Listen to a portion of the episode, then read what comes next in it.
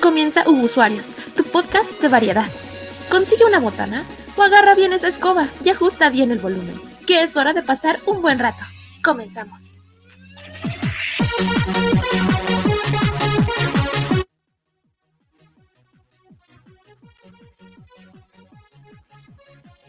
Hola y bienvenidos a su programa favorito de los miércoles, a veces martes, a veces otro día, que de cada dos semanas hubo usuarios. Mi nombre es Luis Ángel Ortega, mejor conocido como Linksec en las redes sociales, y me acompaña la reina del sur, Nessie. Hola, no soy que del Castillo, pero sí, soy Nessie, soy Fernanda Sabido, o como pueden encontrarme en mis redes sociales, Chica Catarina. Y estamos aquí en este miércoles con sabor a martes, porque por causas eh, de fuerza mayor tuvimos que moverlo, pero aquí estamos para no dejarlos eh, con el pendiente de que por qué no transmitimos ayer, así que aquí estamos. Ajá, tendrán mucho pendiente sobre nosotros. Y Fer, hoy nos espera un programa bastante interesante, un, programa bastante a gusto para nosotros, porque hoy vamos a hablar de tu adicción. De Animal Crossing y horas. ¿Cuántas horas llevas? Dígale desde ahorita al público cuántas horas llevas. Ah, son más de 900, no tengo el dato exacto, pero hay gente peor que yo y gente muy cercana que está peor que nosotros. Sí, sí, estoy de acuerdo. Digo, creo que lo podemos decir sin mucho problema, sin meternos. Virgil lleva más de mil horas. No, lleva, ya, ya va por las dos mil. Mira, para no engañarle, deja prendo mi Switch rápido y les leo las horas. Para que, bueno, pero antes que nada en lo que busco, ¿por qué no mencionas el tema principal? Para poner en contexto. Claro, eh, bueno, ahorita vamos a mencionar un poquito más sobre Animal Crossing. El chiste es que cumple un año eh, de su lanzamiento este 20 de mayo, no, de marzo, perdón. Cumplió un año de que salió. Y antes de eso vamos a hablar de, dos cositas, temas chiquitos, temas introductorios bastante interesantes. Vamos a hablar sobre una aplicación web, una página web llamada Pick Crew Me, muy popular en Twitter donde se hacen avatares estilo animescos. Y les voy a hablar un poco sobre los estilos de arte corporativos por una cosita que vieron ahorita al inicio y les voy a platicar un poco más. Eh, no sé si estás lista para pasar a tu tema. Eh, sí, solamente quiero agregar que yo llevo 930 horas o más, de acuerdo a mi estadística de Switch, y Vergil lleva 2.295 horas o más, o sea, ya va para las 2.300 horas. Ay, como noticia, digo, para que veas que es adicción tuya, pero como noticia aparte del podcast, ay, gran gallo, ¿eh? Ya tenemos música en vivo, amiguitos, ya resolví el pedo. Si me ven un poquito disperso a veces es porque estoy produciendo en vivo. Ahí me dicen si les, los que están en vivo, porque estamos en vivo en YouTube, en nuestro canal de usuarios. Tienen que buscarlo, todavía no tenemos el URL chido, necesitamos 100 suscriptores para eso, así que por favor suscríbanse. Pero estamos aquí en vivo con música, con cortinillas, ya producido 1% mejor, como les dije ayer por Twitter. Bueno, Fer, ¿qué te parece si nos presentas tu primer tema? Claro, eh, bueno, eh, yo les quería platicar un poco de lo que es Me, que sí, como menciona Link, es una, bueno, es una página, más que nada es un sitio web que se basa en lo que es el Paper Doll.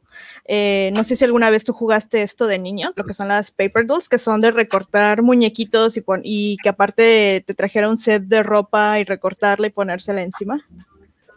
No, fíjate que yo era más de cositas armables de huevo Kinder y cosas así. Eh, yo era más de jugar con Barbies hasta cierto punto, de tener Barbies lesbianas, pero eh, sí llegué a verlas, pero nunca llegué a ser adicta. Es que yo sepa, este tipo de juegos son muy populares en Japón, por lo que he llegado a apreciar por, en los blogs de Rutisan. Eh, pero básicamente este sitio web se basa en eso, en que diferentes creadores o artistas te dan los diferentes templates o plantillas en los que tú vas a ir poniendo, bueno, vas seleccionando la base del cuerpo, de la cara, y tú le vas a ir modificando los, el color de piel, el color de cabello, el tipo de cabello, la ropa, el fondo, los accesorios, etcétera. Está muy cool porque bueno, yo me llegué a enterar de, estas cosas. Bueno, primero eh, llegué a verlas en Facebook y era así de que todo mundo eh, de que, ay, ¿por qué no haces este de, hagan el suyo y veamos cómo nos vemos? Y sí, mucha gente la llegué a hacerla. De hecho, justo el que acabas de seleccionar y que aparece en pantalla es el que tengo de nuevo foto de perfil en Tumblr. Ahí hice mi nuevo, mi avatar. Gran dato, ¿eh? Ajá. Esto de, Entonces, eh, sí, yo llegué a verlos en Facebook primero, que era así de que, oigan, hagan el suyo. Y mucha gente vi que la que estaba así, pero no me metí tanto a ese, a ese mame. Entonces, eh, ya eh, un día que estaba como si nada en Tumblr, llegué a ver que efectivamente vi que alguien estaba reposteando así de manera masiva todos muchos links de Picrew y justo llegué a este que fue el que empecé a empecé a, checar mientras me estaban dando raid al trabajo y sí llegué a una llegué a un formato que me gustó bastante porque se acerca a mí, aunque mis ojos son mucho más chiquitos. Eh, de hecho, justo en este me gustó mucho porque tiene de accesorios uno donde está con una Switch y por eso me, me, encantó bastante. Entonces me llamó mucho la atención y me puse a investigar y fue que llegué a esto, de que eh, es una página japonesa principalmente, porque sí hay algunos creadores que eh, traducen y llegan a poner las, los las condiciones de uso en inglés, sin embargo la mayor parte del sitio está en, en japonés. Y bueno, son parte, fue creado por dos personas del staff de una compañía japonesa que se llama Tetrachroma Inc. en julio de 2017 y salió oficialmente en diciembre de 2018. Creo que a raíz de la cuarentena fue cuando eh, ganó mucha más popularidad en distintas redes sociales como son Twitter, Tumblr y Facebook. Y la mayor parte de su audiencia está en Japón, sin embargo, como mencioné, pues sí hay eh, algún poco de audiencia en redes sociales por parte de personas en otros lados del mundo. Y bueno, yo les recomendaría mucho justo ese que está haciendo link que pueden ver en el video y unos que encontré en una página que se llama The Mary Issue que justo me acabo de hacer unos que me gustó bastante. Eh, no tiene tanta variedad de cuerpos como me hubiese gustado para llegar a uno que se adapte al mío, pero eh, hay unos que se llaman, a ver, les voy a dejar los links, por, les voy a pasar la página en Facebook, pero sí hay unos que son de Poika, una artista, y Madi, que es arroba BBYMAZZ. Están muy cool. Y eh, algo que, se me, que, se me, que me llamó mucho la atención es que no se pueden utilizar para cuestiones de publicidad. No puedes, este, cuando tú entras, había, y es algo que yo no había entendido que hasta el día de hoy me di cuenta justo porque traducí algunas cosas de la página, es que cuando tú entras te va salir unos botoncitos para que tú aceptes. Si le das en el rojo, ya es cuando ya puedes proceder. La mayor parte salía en, en japonés, pero yo no sabía ni siquiera que estaba aceptando. A lo mejor le estaba vendiendo mi, mi alma al imperio japonés y no lo sabía. Pero eh, resulta que es prácticamente eso, que tú aceptas las condiciones de uso para que no puedas eh, tú ganar dinero de la forma que sea utilizando algo de esto creando y siento que es bastante justo ya que pues los artistas lo hacen principalmente nada más como una forma de juego y de desestresarse y de pues como que querer apoyar y pues no es bastante justo porque no reciben alguna eh, redistribución retribución, perdón, perdón, alguna retribución por parte de la persona que lo llegara a utilizar por como para fines publicitarios o algo así. Y está súper bien, como tú comentas, es súper, súper popular, al menos en Twitter. A cada ratito veo hilos de personas que agarran algún estilo particular de todos los que se ofrecen aquí y están así como posteando el, avatar que ellos hicieron. Yo me he hecho bastantes y no sé, lo encuentro también muy divertido. No sabía que tenía raíces en la cultura japonesa, sabía que el sitio era japonés por todo esto. Y a todos los que nos escuchen por audio, eh, lo pueden encontrar como p-i-c-r-e-w.me Me. También vamos a tener una aplicación en Facebook con todos los links de lo que vamos a hablar hoy. Para que pues, no batallen y puedan crear sus propios avatares. Sí, están muy chidos, o sea, hasta algunos parecen que parece que le pagaste, parece que es una comisión de, de, como tan similar o tan a gusto que queda. A mí me gustaron, así que se los recomiendo mucho y para que pues si están aburridos o algo, quieren desestresarse, pues hagan su, su propio avatar y lo utilicen en sus redes. Perfecto, muchísimas gracias, Fer. Y en lo que estoy aquí produciendo en vivo, porque voy a cambiar para que ustedes vean, les vengo a contar dos cosas yo. La primera va a ser una actualización del tema que hablé la semana pasada. No sé si recuerdan que les platico un poquito sobre todo esto del llamado deepfakes, que es básicamente una tecnología que nos permite falsificar un video o una imagen poniendo el rostro de otra persona, ¿no? Incluso haciendo personas que no existen. Pues resulta que alguien, pues, bastante malvado, la mamá de una porrista, creo que lo habían, ah, aquí está, ya lo van a estar viendo en los que están viendo. La mamá de una porrista en Estados Unidos hizo imágenes no apropiadas para unas jovencitas que eran compañeras de su hija en el equipo de, de, las porristas para sacarlas básicamente. Eh, ya no recuerdo bien la historia porque la leí la semana pasada, pero básicamente se quería vengar porque a su hija le están haciendo menos porque le dijeron que no se juntaran con ella. los papás de una niña le a su hija que no se juntara con la hija de esta señora que hizo los deepfakes de las muchachitas. Y pues esta señora se sintió, hizo imágenes donde las muchachas estaban sosteniendo cigarros, alcohol, desnudas y la fregada. Se las llevó a la, al entrenador del equipo y pues hizo una noticia a nivel Estados Unidos muy cañón para que vean pues, realmente el poder del deepfake, para que vean que es algo peligroso y es algo que a lo mejor apenas nosotros estamos conociendo, nosotros como sociedad, pero puede ser algo que vaya a cambiar la percepción que nosotros tenemos del, del mundo, ¿no? O sea, la información falsa ya va a ser súper, súper avanzada. Nada que ver con lo que pues, conocemos ahorita como fake news. Pero eso es... un pequeño update. Ah, no sé si tengas un comentario de la noticia. Ah, ah sí, perdón. Eh, me llama la atención cómo conforme va avanzando la tecnología y va, va avanzando, bueno, eh, pues todo esto, todo este tipo de avances, van me imagino que van surgiendo lo que son nuevas leyes, nuevas, nuevos tipos de malicia, porque por ejemplo, antes creo que como lo que platicábamos respecto a las redes sociales antiguas, o sea, antes te hacían metroflogs o no sé, eh, páginas de odio hacia una persona en específica o lo que sea, y pues obviamente en, aquel entonces no había como que leyes que te que protegieran o que multaran o que, ¿cómo se dice? Eh, o sea, que realmente tuviera una consecuencia real exactamente, en el mundo real sobre una acción que tuviste en el mundo virtual. Y creo que tienes razón, o sea, antes eran como cosas, eh, entre comillas, más inocentes, ¿no? Te tomo sea peligroso que alguien estuviera haciendo un metro en tu nombre, un blog en tu nombre, pero que ya puedas tomar una foto y hacer cosas, manipularlas sin necesidad de saber Photoshop, porque esto por años ha podido, pero tenías que tener cierto conocimiento técnico, ahorita lo subes a una página y ya.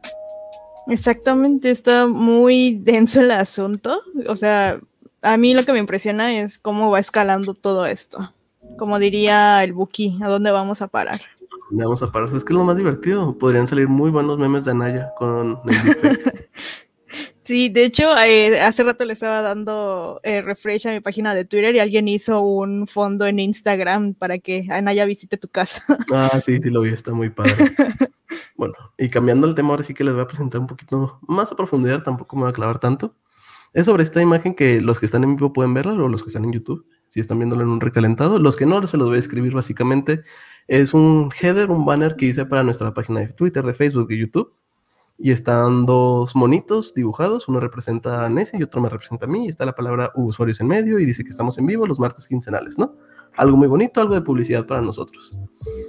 Esto yo lo hice en una página que se llama Canva. No sé si la conozcan, si no la conocen, los invito a que se metan. Está es muy padre porque puedes hacer cosas así con, o sea, personas como yo sin mucho talento para lo gráfico pueden hacer cosas así. Pero esto viene de un movimiento bastante reciente de los últimos dos o tres años eh, llamado el arte corporativo. ¿Qué es el arte corporativo? Se los aseguro que ustedes ya los están viendo. O lo están viendo, pues lo están viendo, de hecho, ¿no? Ya lo han visto en cosas como Facebook. Cuando cumples años o cuando pasa algún evento en Facebook, están estos monitos eh, entre simples, ¿no? O sea, como flat, de diseño flat. Ah, perdón, es que estoy produciendo aquí en vivo, listo. Que están hechos simplemente para ser atractivos visualmente y evocar un sentimiento como de tranquilidad al usuario. Yo soy desarrollador web, entonces como que estoy muy clavado con esto. Y hay un montón de páginas ahorita, se las enseña que puedo hablar y que en lo que necesita su opinión. Pero últimamente se una ola de hate muy grande entre este estilo porque básicamente dicen que la compañías lo están engañando, ¿no? Que están tratando de hacer estos dibujitos que ya muchos se sienten sin vida para poder pues atraer al usuario, ¿no? Como para darle un sentido falso confort. O sea, Facebook acá te pone dibujitos todos bonitos y sin vida, pero te está robando los datos por atrás, ¿no? Y cosas así por el estilo. Hay dos videos muy buenos que se los recomiendo, van a estar en la página de Facebook. Uno es por un chavo, eh, bueno, da tu opinión por lo mientras en lo que busco algunos ejemplos de arte corporativo para que ubiquen lo que les comento. Pues la verdad cuando me lo pasaste, sí llegué por un segundo, creo que hasta te lo dije, tú los hiciste y me dijiste que no, que eran royal free, o sea que eran, digo, para evitar un poco lo que comentaba con lo de Picrium y que pues básicamente tú descargas el PNG y lo puedes usar en lo que quieras, sin embargo aceptar los términos de uso, de que no lo puedes usar para ganar dinero de alguna forma. Entonces, si existen este tipo de, ¿cómo se dice? De eh, recursos para poder apoyar a, digo, como en nuestro caso que somos eh, chavos que están iniciando en algo, sin expertos.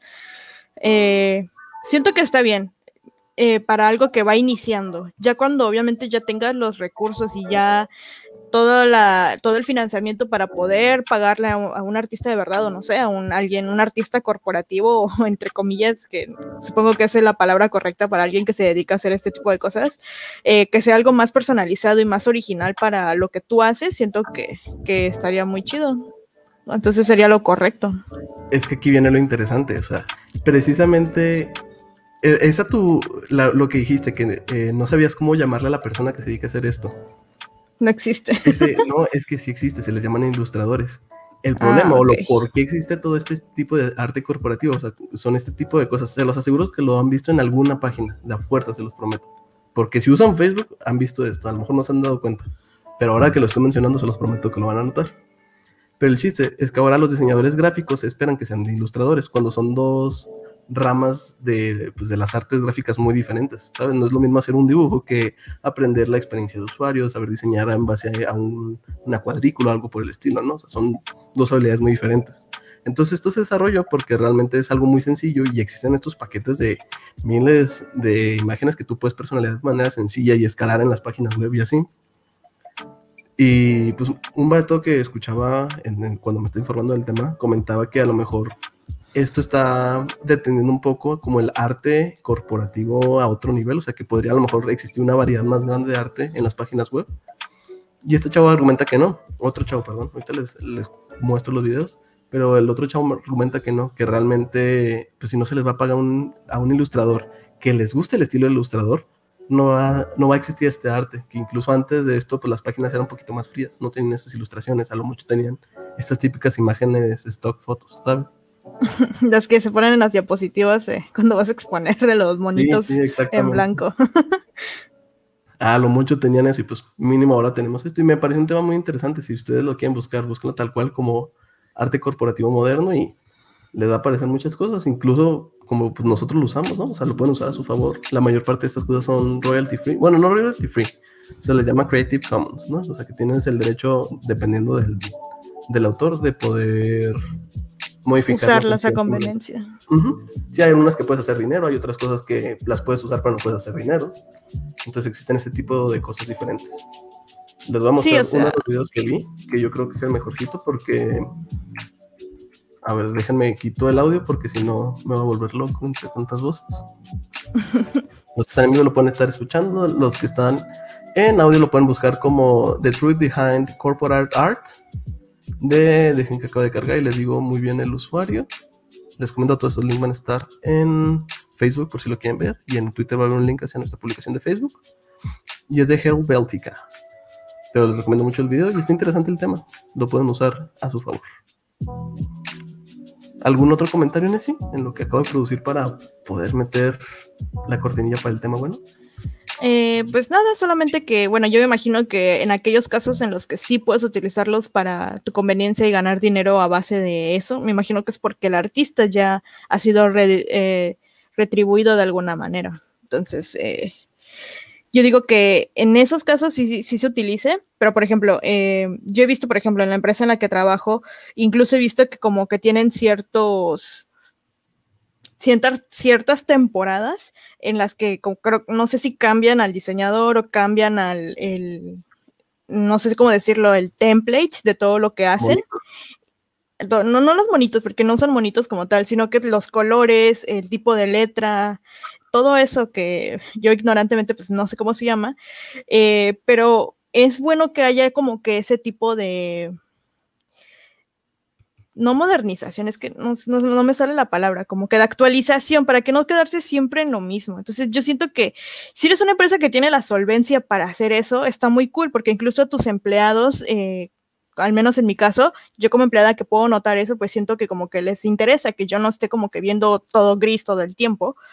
Eh, sin embargo, si tienes la posibilidad de hacerlo, pues hazlo. Si no, pues eh, busca estas formas alternativas de no hacerlo de manera ilegal ni de manera en la que pues básicamente te estás robando el trabajo de alguien. Exacto, siempre hay que retribuir el arte, amigos. Nunca olviden eso. Y un saludo rápido a todas las personas que nos estén escuchando en vivo. Un saludo a Rafael Victoria. Un saludo a Te Victoria amo. Molina, mi novia. Un beso. Y un saludo a Luke Kawai. Ahí, mutual de Twitter. Un saludote. Nos vamos a cortinilla y regresamos. No, hombre, amigos, esto de producir en vivo está cañón, ¿eh?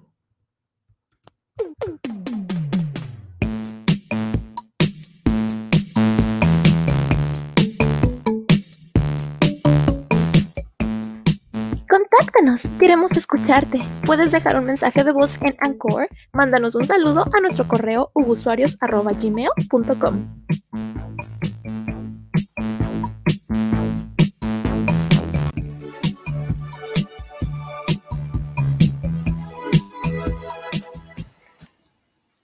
Y ahora sí volvemos a la soltadera. Ahora sí, hablar una hora 40 minutos probablemente, como la vez pasada. Venimos al principal. Mi momento ha llegado. El momento ha llegado, efectivamente. ¿Y quieres empezar? mi- ¿Quieres hacer la ficha técnica? O bueno, da una introducción en lo que... Es que tengo unas imágenes preparadas aquí de nuestras aventuras en Animal Crossing para irlas enseñando. Muy bien, eh, bueno, el 20 de marzo del año pasado, que fue justo el día en que toda esta pesadilla inició y se declaró pandemia, eh, la, toda la situación del COVID-19, eh, salió a la venta eh, la última entrega de la saga de Animal Crossing, la cual es New Horizons o Nuevos Horizontes para los que hablan castellano, Para los compas, para los. Ajá, para Totaqueque y así. Esto de. Ah, bueno. eh, bueno, este juego, pues básicamente, pues es eh, algo que estábamos esperando por parte de todos los que hemos jugado un Animal Crossing por lo menos un tiempo de nuestras vidas. Y. ¿Qué decir? O sea, justo cuando salió, y creo que a los pocos meses después, eh, vi muchas publicaciones en varios periódicos, revistas, en redes sociales sobre qué era el videojuego de la pandemia, porque si bien ya teníamos que estar eh, todos encerrados en nuestras casas para sobrellevar la situación que estaba pasando, que está, sigue sucediendo hasta ahora a nivel mundial, esto de...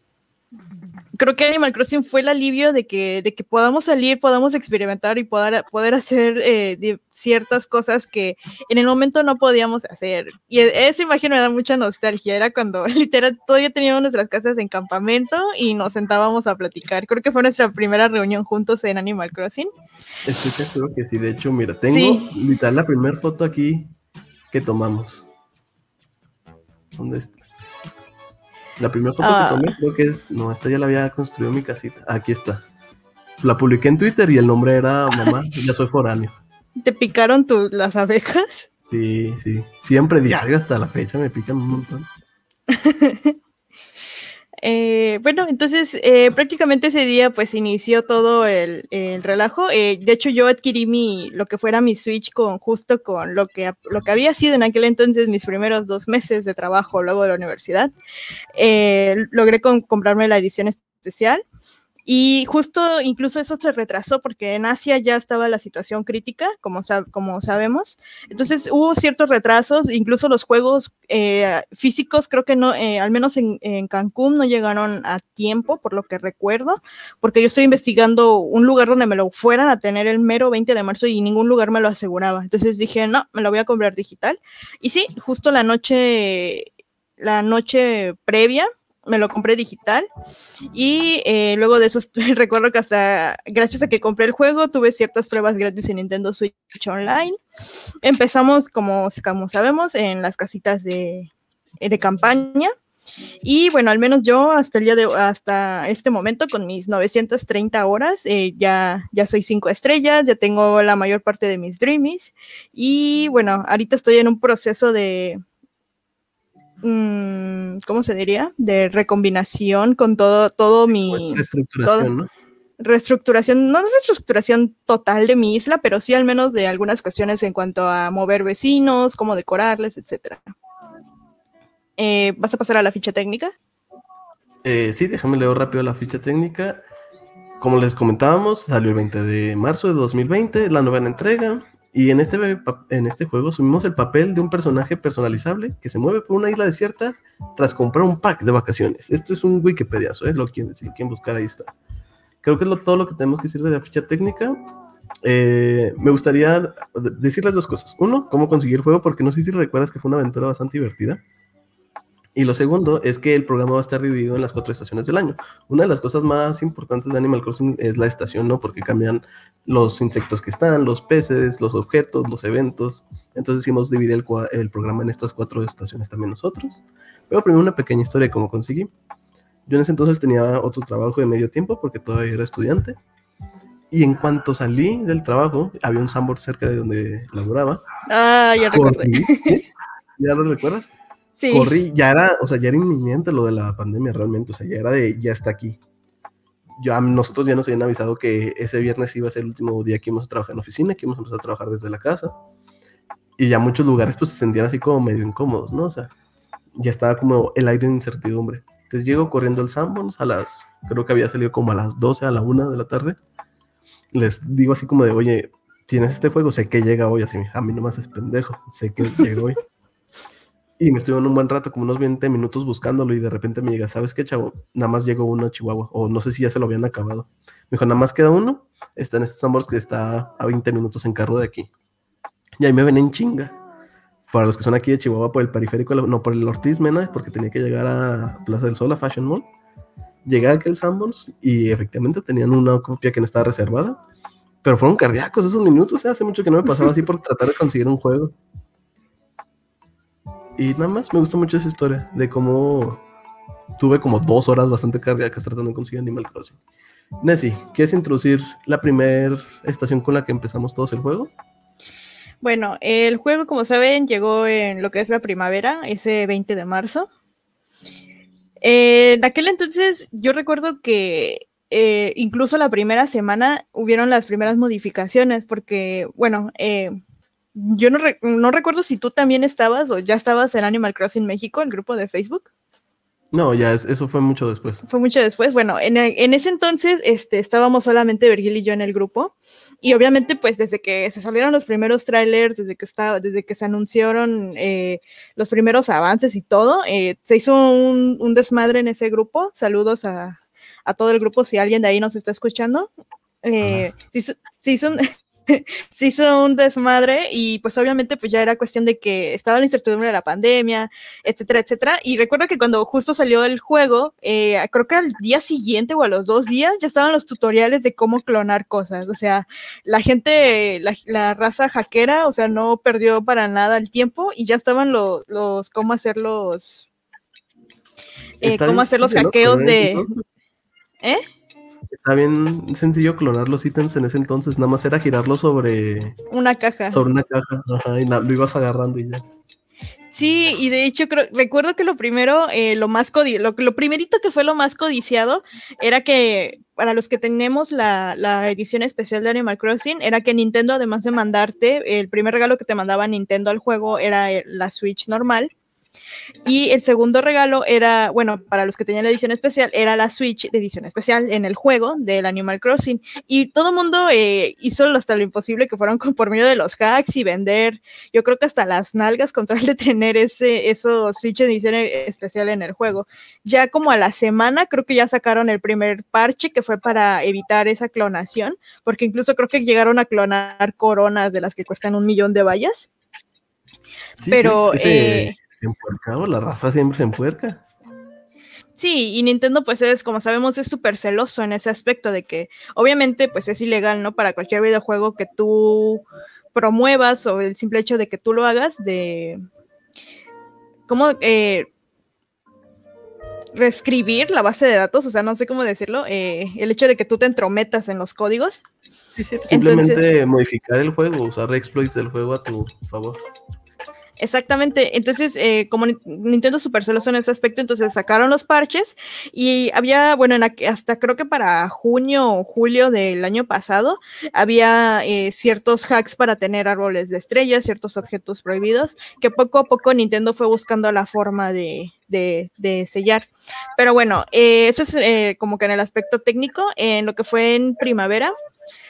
yo personalmente completé los fósiles, no me tardé más de dos meses. Yo recuerdo que para mayo yo ya tenía el. ¿Ya tenías los fósiles para.? Para mayo sí, incluso yo recuerdo. Estás enferma. Ay, no, ay, Vergil lo hizo primero que yo. Pues sí, pero pues, Vergil es Vergil. No, pero no era complicado, o sea, así con, la, con el mismo ritmo de ir sacando los fósiles era súper rápido, o sea, y aparte lo que nosotros hacíamos era meternos a Animal Crossing México, que era, ahí era como que buscar el intercambio de fósiles, cuáles te faltan, cuáles tienes, etcétera. Entonces eso fue rápido y creo que no fuimos los únicos con esa idea. El primer evento que se tiene, que inicia todo, creo si no me equivoco, con el primero de abril, es el evento de la, bueno, el evento eh, respecto a los huevos de Pascua y el cambio hacia las flores de cerezo. Como sabemos, en Japón, ya para esas fechas se empiezan a florecer o a dar los primeros botones de la sakura o los, pues, flores de cerezo. Y en Animal Crossing todo se torna de rosa súper hermoso y puedes ir eh, con tu red ir cazando los pétalos de flores de cerezo para hacer eh, muebles y objetos alusivos a, a lo mismo, a lo que es la primavera con, los, con las flores de cerezo. Y también, bueno, lo que les comentaba, el... Ah, bueno, algo gracioso, perdón. Eh, muchas veces de las que intentabas buscar los pétalos, a mí sí me pasaba mucho y de hecho también recuerdo que metieron un parche para lo de los globos. Era que para conseguir los huevos de Pascua, que era por medio de globos, era que literal, o sea, te parabas y no pasaba ni un minuto y ya tenías un globo o pescabas un globo, o, perdón, o un huevo y todo era huevos, huevos, huevos, huevos. Entonces esto de... Eh, con el tiempo sacaron un parche para mejorar eso, sin embargo estaba bastante excesivo. ¿Cuántos eh, huevos del día del conejo había? Es lo que te iba a decir, o sea, el Día del Conejo yo creo por mucho fue, ha sido hasta la fecha el evento más castrante de Animal Crossing. No sé cómo voy a quedar ahora que vuelva a ser, ¿no? Ojalá si realmente le hayan bajado de huevos, perdón. Pero sí, o sea, era, todo era huevos. Excavabas y había huevos. Pescabas y había huevos. En los globos eran huevos. Y ya... o sea, es que lo triste, ni siquiera tenía todas las recetas como para hacer todos los ítems de huevos. Me sobraron muchos huevos. Sí, de hecho, o sea, fue bueno porque ya cuando luego me metí a la onda de Nukasun, recuerdo que ciertas cosas que yo quería las conseguí con gente que, que, yo me imagino llegó después de ese evento y que quería, no sé, por alguna razón quería los, los huevos de Pascua. Y yo, bueno, pues ya, ya ni modo, esto de... Eh, les vendía los huevos, así logré conseguir algunas cositas. Eh, a mí, bueno, a mí el Día del Conejo me gustó porque, bueno, eh, no me funen, pero es como soy, como no, sí, sí, sí, no, pero como soy católica, eh, la Pascua es prácticamente este evento es lo más cristiano que encontré en todo este año de Animal Crossing, porque incluso la Navidad, pues no es Navidad, le dicen Día del juguete. Y esto como que se empalma justo con lo que es el domingo de resurrección y ese día se ven a todos los vecinos con vestidos de huevito con sus canastitas. Entonces esto de, sí, todo el mundo lo dio, no me sorprendió, pero a mí se me hizo bastante divertido vestirte con tu, con el vestido de, de, los huevos, con todo el traje completo y ya estar con el, con el conejo. Que, recuerdo que hasta, bueno, al día de hoy tengo dos de los Bouncy Bounty que son de mis objetos favoritos de Pascua. Los tengo, tengo uno en la parte de afuera de mi casa y creo que tengo uno igual guardado. Pero bueno, a mí sí me gustó el evento, la verdad. A mí no, también los ítems que te dan se me hacen bien feos. Y lo que sí es muy divertido esa época es el odio que la gente agarró contra el conejo. ¿Te acuerdas tantas imágenes literal del conejo así destrozándolo o asesinándolo? O que era como acosador tipo los de Five Nights at Freddy's. Ay, no, a mí me daba mucha tristeza. No, a mí me daba tristeza porque sí hubo artistas que hicieron donde el conejo estaba llorando porque le iban a molestar con los, con las redes. Yo fui así de que, ay, pobrecito conejo, no se tiene la culpa. O que lo encerraban con estas estacas, estas, ¿cómo se llaman? Sí, pues son unas estacas que les pones alrededor como para que no pase. Sí. ay, pobre Bounty. A ver cómo le va este año. Esperemos que la raza se haya calmado. Bueno, es siguiendo con la es la primavera, el Día del Museo. A mí me llamó mucho la atención porque es una festividad que hace muchos años yo viví en vivo en Ciudad de México. Eh, justo fui un 18 de mayo, que era cuando terminaba, eh, justo en las fechas en las que terminaba mi semestre, y me fui de, de mini vacaciones con una amiga y recorriendo diferentes museos, eh, todo, toda la publicidad era respecto a que era el Día Internacional del Museo. Entonces eso se me quedó muy marcado porque era como que sí, como que hay que darle importancia a nuestros museos y bla, bla, bla. Y el hecho de que Animal Crossing también le diera esa relevancia, se me hizo muy chido. Eh, fue, un, evento súper pequeño, que era simplemente ir a buscar sellos de las diferentes zonas del museo. Sin embargo, eh, me llamó la atención y se, me hizo muy chido. Y otra cosa que también eh, me llamó la atención era que debido a la cuarentena, vi que muchas muchas escuelas o muchos profesores que sabían que sus alumnos tenían el juego y tenían la Switch era el hecho de que les decían que vamos a hacer una visita todos al museo y se metían al museo de Animal Crossing y les iban explicando las cosas que iban viendo en los museos. No sé si llegaste a saber de eso.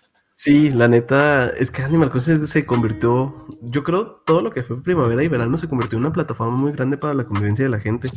Y eso yo creo voy a hablar un poquito más en mi conclusión y pues se nota un poquito por las fotos que he estado mostrando para los que están en YouTube. Pero pues que Animal Crossing es una comunidad muy bonita. El día del museo se me hizo muy secundario, o sea, se me hizo así como que pasó muy desapercibido. Pero ya que me lo recordaste cuando estamos haciendo el script, es algo muy bonito. O sea, qué chido que tienen ese, o sea, que quieren dar como ese foco de atención a los museos. Sí, o sea, es. Eh, las, ¿Cómo se llaman? Los, las cosas que te dan las placas. Son unas placas con una mariposa, con un fósil de tiranosaurio rex y de un pescado. Ah, sí, sí, sí, de hecho sí, yo los tengo colgados en mi casita. Y uh, bueno, eh, Link, ¿tú ya completaste tu museo? sí, no, el museo no, hasta crees.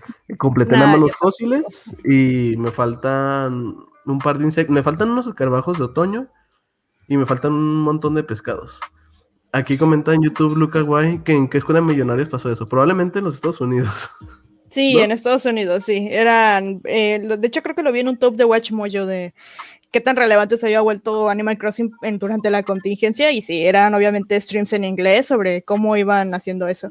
Otra cosa eh, que también llegué a ver en ese top que recuerdo era que, por ejemplo, muchos streamers se pusieron a hacer como que streams, streams tipo X Factor con gente que iban y, o sea, como que hacían las actividades. Y de hecho, no sé si han visto como que esos speedruns de japoneses, de que toda su isla es un, es un circuito de actividades. Y el que lo ah, termine primero, sí. O sea, eso, eso, sí, esos sí son enfermos, Link, no tanto como, como yo. No, también, pero sí, o sea, es que Animal Crossing se convirtió en una plataforma pues para crear y poder hacer cosas bien chidas. Bueno, y para finalizar la primavera, eh, algo muy personal fue que pasado los 15 días que, salieron, que salió el juego, fue mi cumpleaños, fue mi primer cumpleaños en Animal Crossing New Horizons. Y sí, fue todo en austeridad porque pues obviamente no había pasado ni un mes para tener ya el, aumento de la tienda ni nada. Sin embargo, cuando lo jugué, que fue, pues oh, recuerdo que ese día estaba Rafael, mi novio, y que está eh, aquí en el chat. Y sí, yo, eh, qué bueno que te gustó mucho el juego. Recuerdo que ese día estaba yo con él, nada más, antes de que comiera mi pastel y todo. Y lo que fue celebrar para mí, pues fue celebrar en Animal Crossing. Y o sea, está muy cool. La neta, no quiero hacer spoilers si no han vivido su cumpleaños en Animal Crossing. Bueno, ya pasó un año, creo que la mayoría ya lo hizo. Pero pues está muy chido como incluso hay piñata, hay pastel, hay, están con tus vecinos y te celebran con el que más. A mí me gusta el hecho de que, de que justo un día antes de mi cumpleaños cumple un vecino, entonces yo dije, es peda todo el fin de semana, porque justo el año pasado cayó en domingo mi cumpleaños y fue, fue peda todo el fin de semana en Sasilja, en mi isla. Y es que sí, los cumpleaños, ahorita voy a hablar un poquito más porque ya también me tocó mi cumpleaños en Animal Crossing. Es algo bien bonito. De hecho, a él les tengo, no sé si spoilers, simplemente es cuando te dicen feliz cumpleaños, pero está bien chido, está bien bonito, se siente muy padre. Sí. Bueno, entonces. No, tengo fotos de tu cumpleaños, pero aquí les estoy dejando para los que están en vivo una fotito de cuando recién estábamos empezando. De hecho, creo que esta es mi isla, por eso está bien puerca. Mi isla diario está puerca. No, la mía mínimo sí le recojo las, las, las malezas diario. las popas también. bueno, cambiamos de temporada. Cambiamos a la temporada favorita de muchos, odiada por muchos, en especial si ven en Chihuahua. Al verano. Y empezamos con un evento muy divertido. Un evento. Verano. Ajá, de verano. un evento bastante chido. Bueno, a mí me gustó. Eh, la primera vez, porque es algo que tenías que repetir como una semana seguida, creo, para sacar todos los ítems. La temporada de bodas para este uh. eh, en esta actualización, primero se abre la isla de. ¿Cómo se llama este perrito? ¿Tienes el nombre? Fauno. Ah, de Fauno, de Fauno, de Cayo Fauno. En el cual es un fotógrafo, entonces puedes tener ahí como sets donde puedes acomodarlos adentro de las casitas y así, ¿no? Es como el, photo mode de Animal Crossing. Ya al rato que llegó Fauno, te eh, llega la boda de estas dos alpacas, ¿son alpacas? ¿O cómo se llaman? ¿Llamas? Son llamas. Son llamas, creo. Llamas, alpacas. alpacas, ajá. El punto es que son dos O sea, es una pareja de. Es un matrimonio de, casados. Es que no están casados, tú los tienes que casar, ¿no? No, ya están, casados porque, bueno, ellos salen en el New Leaf, salen en lo que es el reciclaje Bartulos en, en español, no, no sé cómo se llama en inglés, no recuerdo.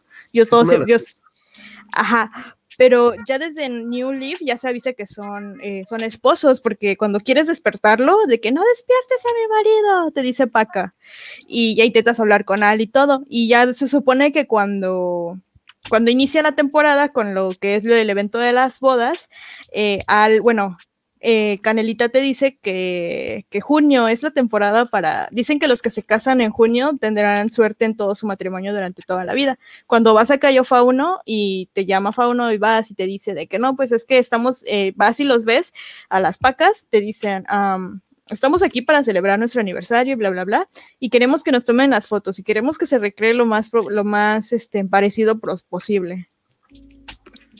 Y como recompensa de, las de tomar las fotos, te dan los ítems pues, de la misma boda, ¿no? Te dan de que los banquitos, te dan las flores, te dan el arco, te dan el pastel, sí, te dan el pastel, te dan un montón de cosas. Y esto nos lleva, yo creo, a uno de mis eventos favoritos de Animal Crossing que hemos vivido, o sea, que hemos vivido como círculo de amistad. ¿Tú quieres introducirlo en lo que busco la foto? Porque si tengo Sí, yo lo introduzco, pero yo creo que para el buen Rafael Victoria van a ser unas alarmas de Vietnam, porque ahora sí que él se esforzó durante varias semanas con esas llamas ahí Oh, ay, perdón, es que me gustó mucho mi boda en Animal Crossing. eh, bueno, lo que pasó fue que, eh, bueno, Rafael fue quien se, se la pasó eh, sacando los objetos, que yo llegué, recuerdo que llegaba por las noches y se ponía a jugar Animal Crossing luego de trabajar y ahí sacaba y sacaba los objetos. Recuerdo que me mandó mi, me mandó el velo, me mandó el vestido, me mandó mi ramo y me mandó mis zapatos, me lo mandó con referencias hacia nuestra relación y pues poco a poco él lo fue planeando todo yo simplemente, bueno, yo le dije que a quienes quería invitar y recuerdo que, ah, bueno, no, no, no se lo dije, pero ya luego él me dijo que le había dicho a, a Virgil que él fuera el, el que nos iba a casar. El ministro. el ministro para casarnos. Y sí, este, Rafael se, se lució, la verdad me sorprendió muchísimo. Eh, usó toda su casa como salón de eventos, cuando creo que todo el mundo lo vio, porque bueno, yo fui la última en llegar porque fui la novia. Eh, su, la parte de abajo fue un esto de... Ay, perdón, tienes que poner el comentario que acabo de poner. Aquí lo pongo en pantalla para que Para los que nos eh, están escuchando, está la imagen, una foto de la boda en Animal Crossing de Fer y Rafa. Y nada más pone Rafa en el, chat de YouTube, Yes, honey, como el, el doomer, todo. Ajá, el, el, opuesto al chat. Ajá. Esto de.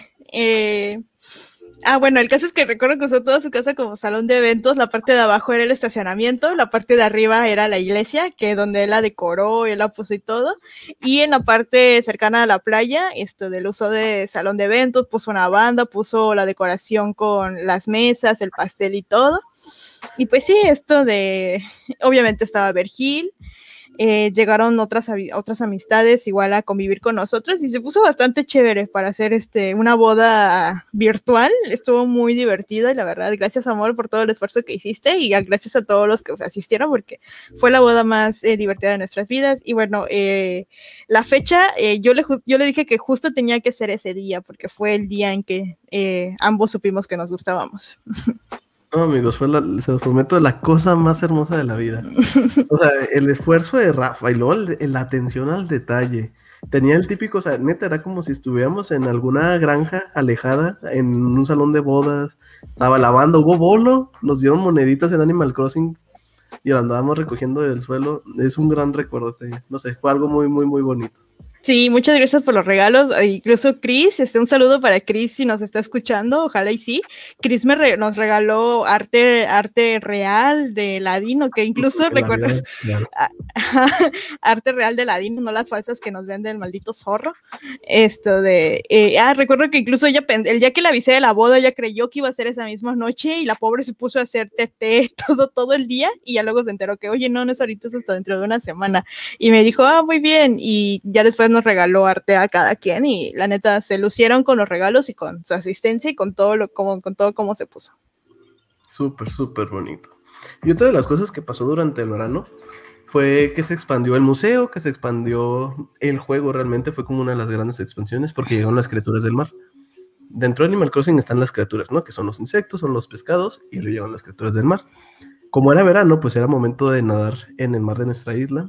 Entonces te daban un traje de baño, tú saltabas de las rocas o del, ¿cómo se llama? Del puerto, del muelle de tu isla y podías nadar. Y aparte de nadar, podías sumergirte y agarrar cangrejos, eh, pepinos de mar, ¿qué más podías hacer? Bueno, un chorro de cosas que usualmente se encuentran en el fondo del mar, ¿no? O sea, cosas que no puedes pescar tal cual.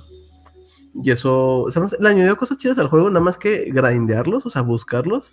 Es un problema porque hay unas cosas que son súper raras y se puede saber porque se mueven rápido, son como unas sombras oscuras que se mueven rápido. Pero a mí me ha tomado 3, 4 horas para poder completarlos de alguna temporada. No sé, ¿tú qué experiencia tienes con las criaturas del mar? Nadar está muy padre. La, la primera vez que pudimos nadar, que estábamos tú, yo, Vergil y Rafa, fue algo muy especial, estaba muy bonito. Sí, sí recuerdo. De hecho, eh, cuando fue la boda de, de, los erizos, de Beto y Larisa, recuerdo que fue un saludo. Eh, recuerdo que ellos eh, viajaron hasta lo que fue la época de primavera para, para que tuvieran los árboles de cerezo de decoración para la boda de ellos, que se les quedó muy bonito el detalle también pero ellos lo que hicieron después, porque ese día yo recuerdo que no podía quedarme mucho tiempo, fue que se metieron a nadar en la época de, primavera. Entonces ellos consiguieron criaturas eh, que, eran de la, del sur en aquel entonces. Eh, yo solamente me falta uno que por tonta no me fijé que en febrero se fue, pero esto de eh, sí me he tardado hasta más de más de 40 minutos o dos o días así de que estar ahí pegada para que me saliera, que lo último que me costó un montón de trabajo de pescar fue el cangrejo japonés, el gigante, que la verdad está muy chido, pero solo conseguí uno porque la neta qué flojera quedarte ahí. Y como es un, una cosa que, o sea, como que sale en determinado tiempo, pero hay criaturas que salen todo el día, vas pescando más de las que salen todo el día que el que tú buscas en el horario específico. Entonces creo que eso es lo irritante. Incluso yo recuerdo que al principio, y creo que hicieron un parche para eso, no estoy segura, pero yo sospecho que sí, fue para lo de lo de Pascal, porque yo recuerdo que me tardaba mucho tiempo con que me salieran las vieiras, o sea, me, me, tardaba mucho, o sea, más de media hora, y o sea, era bastante frustrante. Y ya recuerdo que mucho tiempo después, eh, las vieras ya empezaron a salirte así como que al segundo, lo mucho a la, tercera pescada, y ya te daba tu perla o tu receta, que de hecho igual eso me costó mucho trabajo conseguir todas las recetas de sirena. Pero bueno. Ah, no me acordaba nada de, los, de las recetas de sirena. Sí, es cierto, también llegó eso. Pero está muy bonito el detalle. Bueno, al menos fue muy bonita la novedad. Oye, Fer, eh, algo que olvidé comentar igual de la Ah, perdón, perdón. Algo que olvidé comentar de, lo de primavera. Bueno, no, es algo de primavera, sino que es algo que yo me di cuenta que paulatinamente sucedió. Es que como que no había un orden, no sé si en el código o lo que sea, en la programación del juego, sobre cómo te llegaban las visitas de los randoms, que los randoms pues, son estos que son eh, CJ, eh, Camilo, Alcatifa, el Gulliver pirata, Gulliver el viajero normal azulito y Ladino, etcétera. Entonces, eh, ya conforme se fue pasando el tiempo, eh, ya como que hubo un, esta, un, estuvo establecido cada cuánto te iban a visitar y como que ya cada quien como que se iba dando cuenta, porque de hecho yo recuerdo que incluso Vergil llegó a tener a Camilo sin un mes, yo recuerdo que igual pasaba mucho tiempo sin ver a Camilo y tenía ahí mis insectos de la temporada anterior ahí todavía guardados para vendérselos. Ah, ahora cuando toda tu isla parecía, pues sí, como, ¿no? ¿cómo se les llama? Sí, pues como si fuera un museo de insectos, básicamente. Ajá, estaban ahí todos amontonados. Sí, que te decíamos que los vendieras, pero estabas ahuevada. Que Aferrada, ajá, que hasta esperar a que viniera el Camilo, porque para ese entonces tampoco éramos millonarios. Ah, ya después hacemos unos hacks con el Pro TT. Bueno, Fer, yo creo que para que veas, este evento que sigue es mi evento favorito de Animal Crossing. Porque te deja cumplir el sueño todo taco. Es el Tabata, ¿sí se pronuncia Tabata? Tanabata, ¿no? Tanabata, ándale, me está comiendo una en es que estoy buscando la foto. Tanabata. Pero llega este festival de verano japonés, ¿no? Como Animal Crossing es un juego pues, bastante, bastante japonés, tienen este festival, te ponen la ropa típica de ese tiempo, cada domingo de julio, creo que tenía anotado, sí. Agosto, agosto. no, de agosto, tienes razón. todos los domingos de agosto se podía disfrutar de fuegos artificiales, o sea, literal en el cielo estaban explotando y serían todos tus vecinos con estas eh, bengalas, supongo que se llaman, estas lucecitas que puedes prender y haces como figuritas. No sé, a mí me gustó muchísimo porque era juntarnos, la vez que nos juntamos todos para celebrar el Tanabata, Tanabata, Tabata. Tanabata. Perdón, soy disléxico, me las letras. El Tanabata. No sé, fue algo muy especial, está muy bonito porque Canelita te vende cosas, te vende poppers de esos que se lanzan confeti, te vende las... Te vende, ¿qué es un reilete? ¿Qué más te vende? Las burbujas.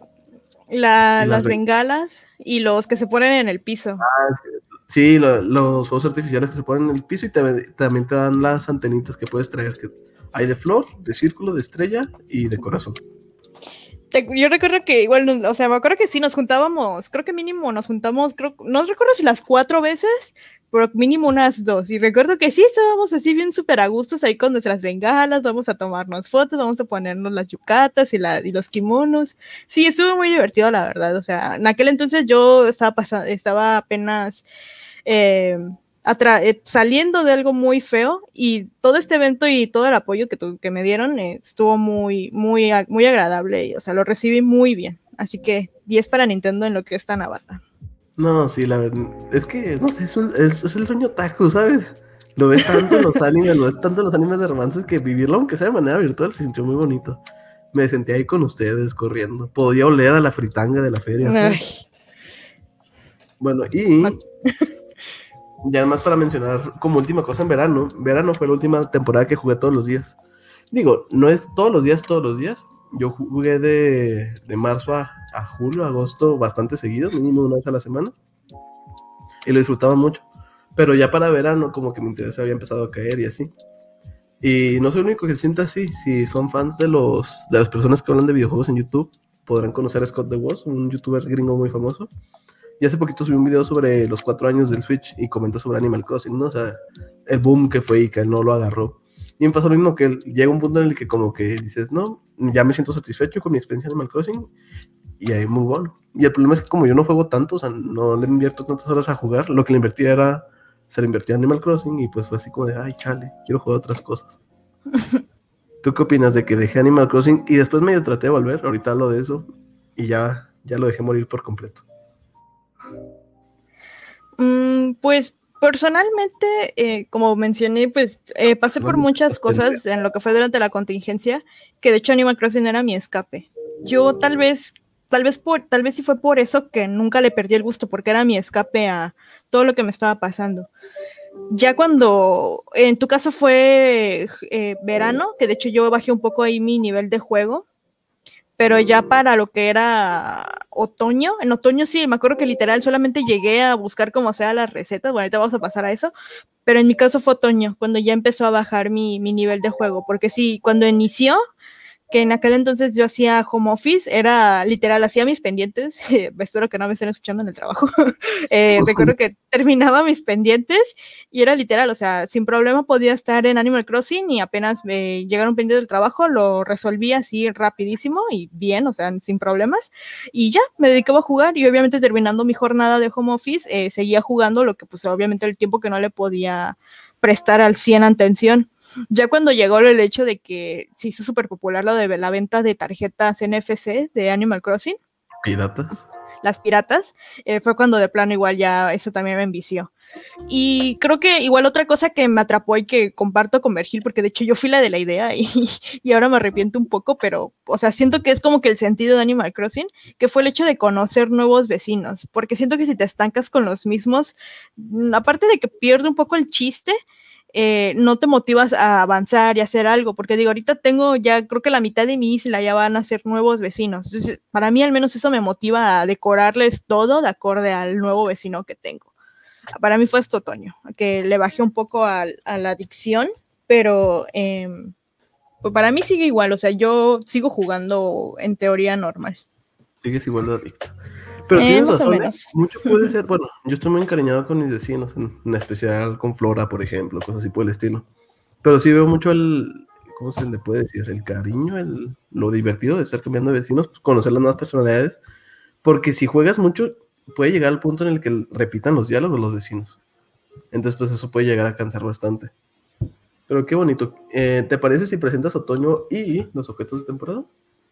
Claro, eh, bueno, como comentaba yo, cuando llegó otoño, yo afortunadamente eh, me llamaron para regresar a trabajar, eh, que fue cuando ya casi a finales de otoño, sin embargo, eh, sí jugué más o menos bien lo que era Halloween, pero no le presté atención a lo que era lo de los hongos. Ya lo que era con la llegada de septiembre, ya se podía ver el cambio tanto en los árboles como en el pasto respecto al cambio de temporada, que era ya todo estaba en tonos cálidos y cafezosos. En ese entonces fue cuando te empiezan a llegar los globos con lo que son las recetas de, hongo, con hongos, valga la redundancia, de hongos que se te van saliendo en diferentes partes de tu isla al azar todos los días. Y el chiste es ir juntándolos y con las recetas tú vas creando tus muebles que eran de hongos. Creo que, si no me equivoco, antes de diciembre fue la temporada con más eh, objetos que hubo yo recuerdo que cuando ya estaba casi a punto, a punto a la raya de finalizar, yo me puse como fuera a pescar los globos, que fue cuando descubrí el hack de, bueno, no el hack, sino como que la maña para sacar los globos y sacar muchas recetas. Y conseguí todos.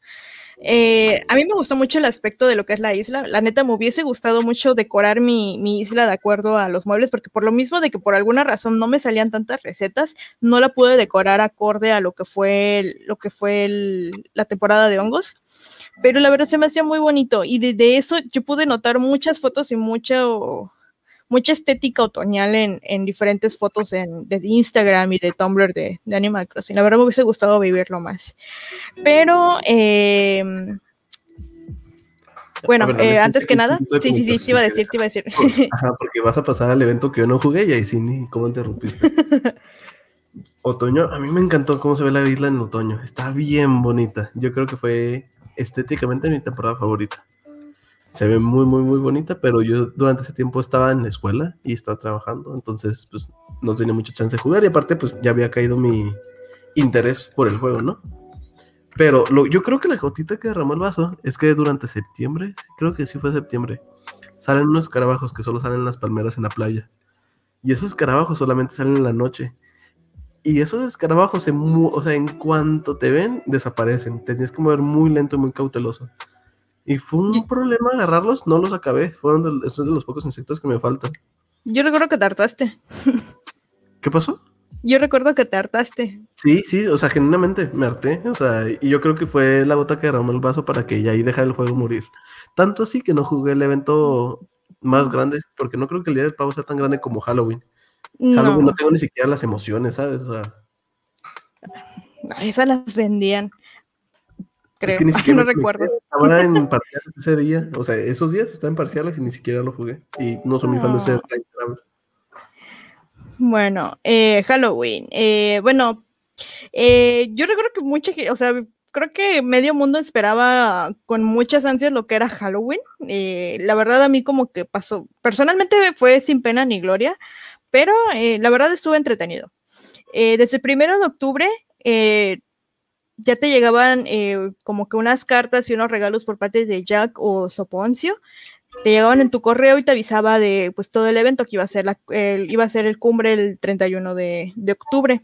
Eh, a partir de ese día ya era posible comprar en el mini Nook eh, los dulces y podíamos también eh, comprar las semillas para cultivar calabazas.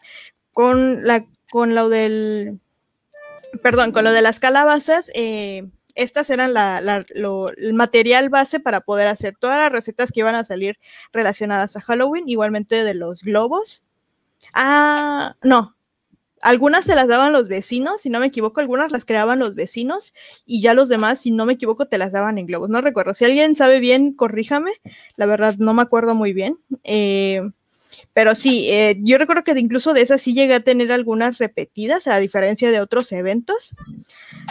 Y por parte de lo que eran las hermanas Manitas y Betunio, podías conseguir disfraces y accesorios para poder eh, disfrazarte el mero 31. El 31 fue muy diferente a lo que yo esperaba. Yo esperaba que fuera un poquito más como lo era en, en New Leaf, que New Leaf pues prácticamente te tenías que disfrazar de lo que le daba miedo a los vecinos para que ajá, para que ellos eh, se desmayaran y te dieran dulces. Pero aquí pues eh, recuerdo que simplemente te exigían el dulce.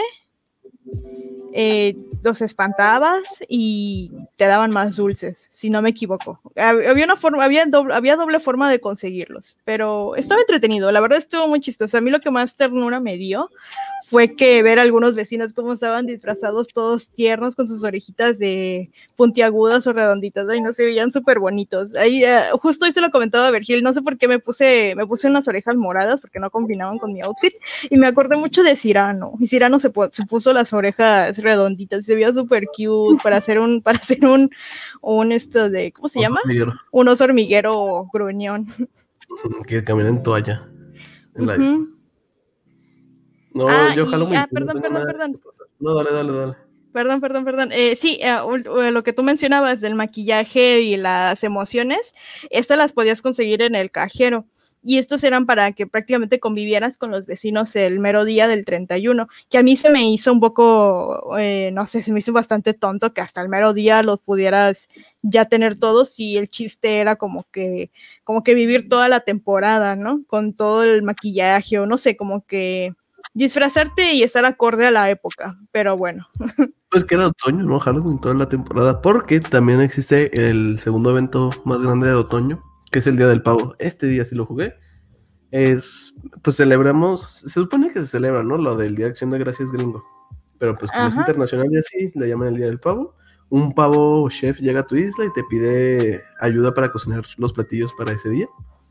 Y está bien bonito, a mí sí me gustó. Simplemente, pues andas de mandadero, ¿no? Te dice algo así como de, ah, necesito que me consigas tres naranjas, una calabaza y este tipo de pescado, ¿no? Que es común, o sea, que no batallas tanto en sacarlo.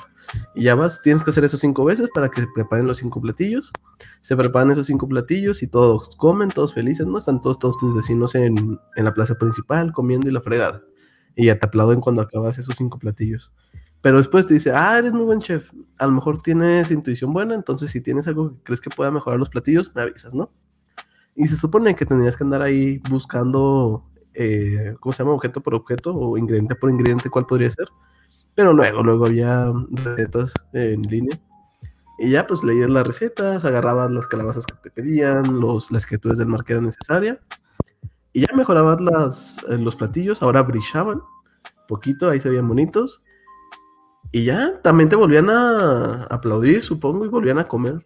Estaba bastante X, pero no sé, se me hizo bonito el hecho de que todos estuvieran comiendo, porque no los ves comer seguido usualmente están tomando nada más. Sí, a mí se me hizo un poco de estética de, de Mario Party, de verlos así a todos los así juntitos, porque no sé si recuerdas que en los minijuegos a veces cuando son de cosas de comida se ven a todos los personajes juntos a la hora de comer. Entonces a mí me recortó mucho eso. Para este evento yo ya estaba trabajando, me acuerdo, y todavía no le agarraba al ritmo de trabajar y jugar. Para colmo tenía yo un horario que no me acomodaba ni en la mañana ni en la tarde. Entonces... Eh, llegaba ya un poco como que cansado. Entonces me acuerdo que el día del pavo lo jugué con TT y yo sí me, me pasé toda la guía. Vergil no me quiso decir algunas cosas, pero eh, ya, ya luego yo vi en los grupos y todo eso, ya vi que estaban ahí los trucos. Y sí, al final te daban todas las recetas y muchas cosas de las que te daban para que tú las hicieras después eh, me gustaron. Son cosas que hasta el día de hoy no he podido como que pensar cómo se verían bien en algunas partes de mi isla, pero, eh, pero me gustó. Está bonito. Y se nos cayó Fer en vivo, ¿eh? No, no, no, se me va a caer algo, pero no. Ah, reflejos en vivo, está súper bien. Y pasamos a la siguiente temporada, a la última temporada del año, el invierno. Este invierno, pues, lógicamente está lleno de cosas, ¿no? Porque pues, están los días festivos y así. Pero como introducción a la temporada fue cuando traté de volver yo, porque ya había salido de la escuela, ya no me estaba trabajando, entonces ya me quedó un poco de tiempo libre no lo logré, porque si no ahorita les diría que tenga, tenía, no sé, 500 horas solo por el estilo.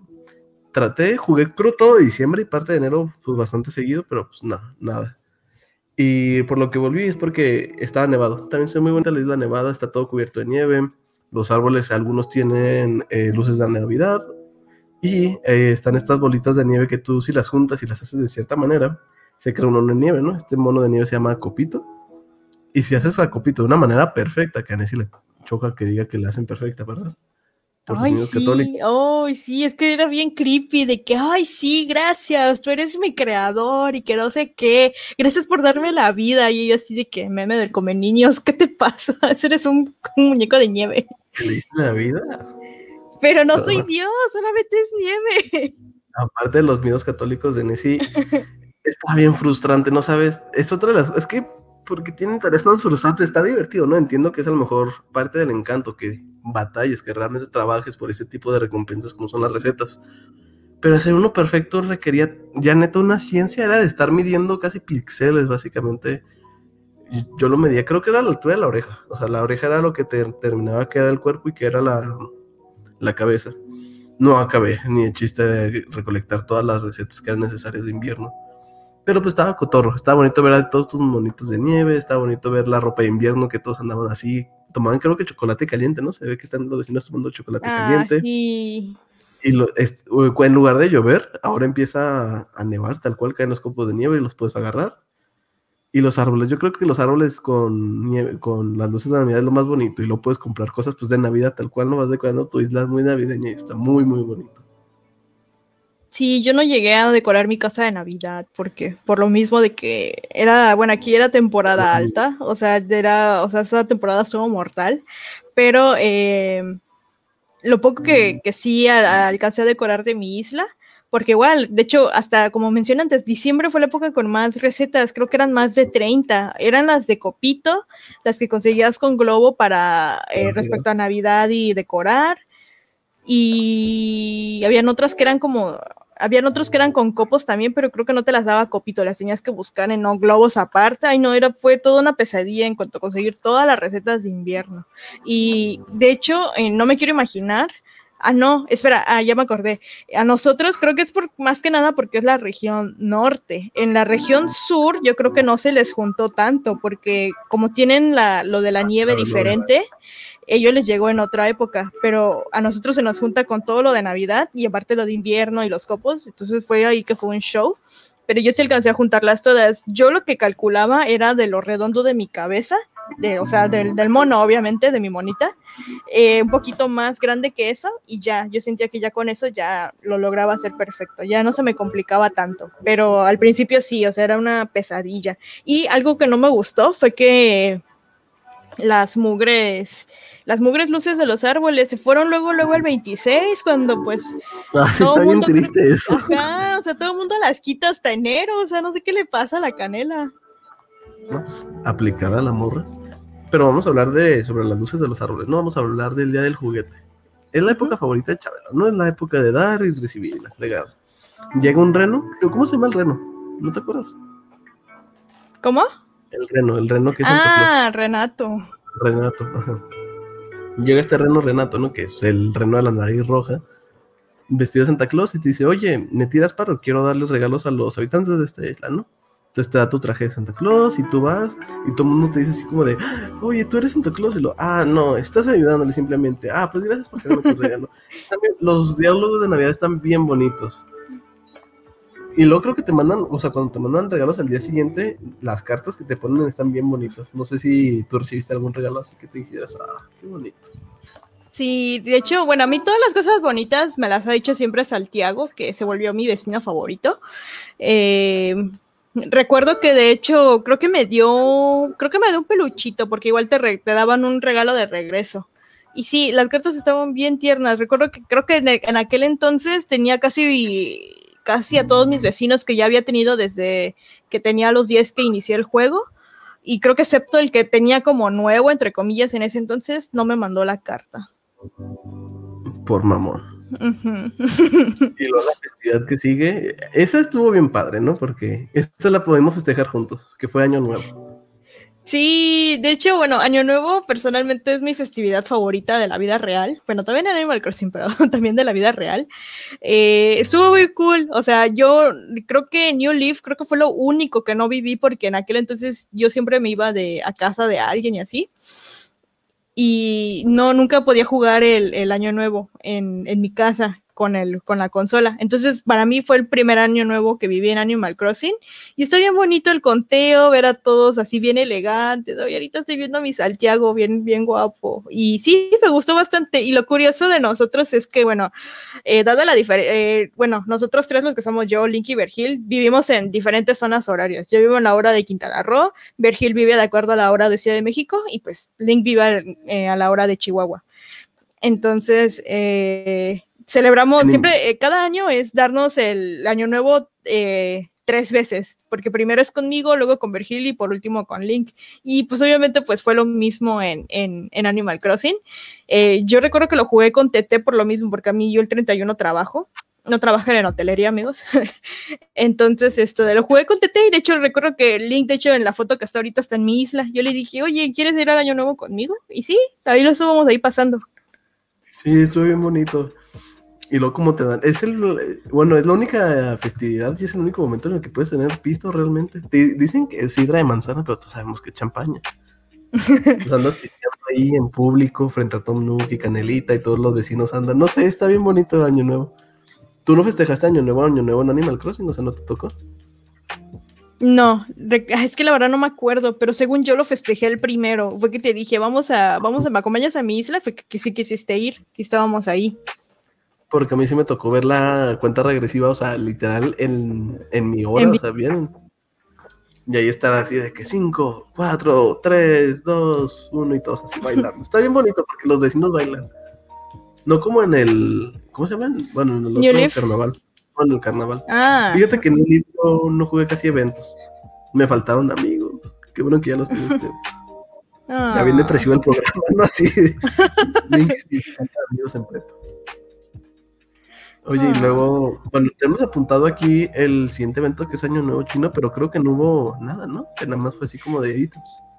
Sí, eh, bueno, eh, aquí podemos, bueno, agregar lo que es que, por ejemplo, con cada temporada eh, existen como que, si bien no hay eventos tal cual, el año nuevo, no, no el año nuevo, perdón, el juego toma aspectos a nivel mundial con ciertos objetos que te venden como promoción, no promocionales, sino como que especiales, de acuerdo a las fechas. Por ejemplo, creo que lo más reciente fue lo de San Patricio, que se celebró el 17 de, de marzo. Entonces en el mini nos pudieron, pudimos ver que nos vendían eh, una alfombra y un, este, una decoración para la puerta. En lo que fue respecto al año nuevo lunar o el año nuevo chino, se nos vendía lo que eran unas bolsitas para regalos. Y pues básicamente era eso y algunas líneas de los vecinos, que de hecho yo recuerdo, me dio mucha risa porque Virgil tampoco tiene, tenía idea de lo que era el Año Nuevo chino y Kabuki le dijo exactamente lo mismo, ¿qué es eso del Año Nuevo lunar? No entiendo. y él dijo que se entendía completamente a Kabuki porque él tampoco sabía qué cosa. Eh, otros ejemplos, por ejemplo, eh, fue que para Año Nuevo vendieran, vendían lo que era la sidra, la que, bueno, la sidra de manzana, el pisto, y vendían también las uvas para la cuenta regresiva. Cuando fue lo del Super Bowl, vendían los megáfonos y las alfombras. Ah, ¿en serio? Ese no me tocó a mí. Sí, los vendían para el Super Bowl, te vendían una alfombra en forma de balón de fútbol americano y te vendían unos megáfonos de diferentes colores. Y para Tanabata igual, no sé si te acuerdas que te vendían unos kimonos y unas yucatas especiales. Sí, sí, totalmente. Incluso para Año Nuevo te vendían diferentes comidas que se hacían en diferentes partes del mundo. Ah, sí, la ensalada rusa y todo eso. Ajá, porque, por ejemplo, los japoneses tienen como este evento especial que cada comida significa una cosa. Están las, la ensalada rusa, están las, las uvas de acá de Occidente. Está súper simpático eso. Tenía algo México, ¿no? Estoy casi seguro. Mm, yo, yo me decepcioné un poco que no hicieran nada por el, ni por 5 de mayo, ni por ni por, digo que, o sea, sabemos realmente que 5 de mayo para nosotros no es, nada, no es nada, pero en Gringolandia creen que sí. Eh, pero yo esperaba ver algo mínimo para el Día de Muertos, que creo que lo que más se asemeja, que es lo que manda Gulliver, que es la, ah, la, máscara, de calaverita. Y también está el vestido de China poblana. Sí tenemos. Ah, cierto. No tanto como a lo mejor nos gustaría, pero tenemos bastante. Sí, eso sí. Oye, Nessie, ¿lo que crees que más pasa en invierno? Dos eventos muy importantes. Ay, sí, cumplen eh, unas personas muy especiales para mí, mis mascotas. no es cierto. no, esto de, bueno, eh, bueno, dilo, ¿lo digo yo o lo, digo, lo dices tú? Mm, dale tú, dale tú. Bueno, eh, lo que es en... Um, okay hablar del carnaval, yo no festejé el carnaval, esto sí lo festejé, digo, está bien cabrón. bueno, tanto en invierno cumplimos, digo, en invierno cumplimos tanto Virgil como yo, ¿no? Vergil cumple en enero yo cumplo en febrero. Y nada más quería hablar de nuestros cumpleaños en Animal Crossing. De Vergil no estoy muy seguro que nos juntáramos en su isla, pero pues les voy a platicar un poquito del mío. Ah, es súper bonito, es la cosa más hermosa. Te festejan bien bonito, te mandan unas cartas hermosas. Y luego, pues fueron mis amigos, ¿no? Fueron Nessie y Vergil a mi isla. Y nos tocaba la can una canción toca, toca queque. Y luego te ponen los mensajes que ponen tus vecinos y son, no, no, amigos, neta. Ponlos, ponlos. No los tengo, o sea, tengo algunos, pero los están en el Switch. Pero no, o sea, de verdad lloré. Te dicen cosas muy bonitas. Es increíble como unos personajes que pues, al final del día están escritos pueden llevarte a los sentimientos tan así. Eh, para los que están viendo en YouTube, están viendo así de que una foto de mi cumpleaños donde todos me están diciendo, ah, feliz cumpleaños. Y están dos de mis vecinos favoritos. Pobrecito, eh, Hippo, que es un hipopótamo rojo. Lo tengo desde el inicio y lo tengo porque pues lo tengo desde el inicio, ¿no? Es más como valor ya por eso. Pero me encantó que estuviera Flora y me encantó que estuviera él y la elefanta. Ay, no. Me gustan mucho los cumpleaños en Animal Crossing, son cosas muy bonitas. Sí, de hecho, eh, bueno, eh, saludo para Jocelyn si nos está escuchando. Esto de ella fue quien le dijo, bueno, quien, ella sabía, porque si no me equivoco, creo que tiene la guía, la guía, la guía, la guía, eh, y fue quien, fue ella quien como que le dio la idea a Vergil, porque Vergil lo vio cuando fue su cumpleaños, de que te ibas con tu taqueque y que te pone el mensaje en el, cuando en, el, en, la hora del concierto, pero tienes que ir el sábado anterior. Entonces, eh, sí, Vergil ya estaba así súper de que, oye, hay que ir a la isla de Link, hay que ir a la isla de Link, hay que ir a... y recuerdo que te llevamos con engaños o no recuerdo por qué, y tú estabas así de que, ¿por qué están hablando mucho con Totaqueque? O sea, tienes que ir antes a la isla de la persona para los mensajes. No manches, no te habías, no te habías dado no, cuenta. yo no sabía. Por eso te dijimos de que vamos a tu concierto, Link. Oye, vamos a tu isla.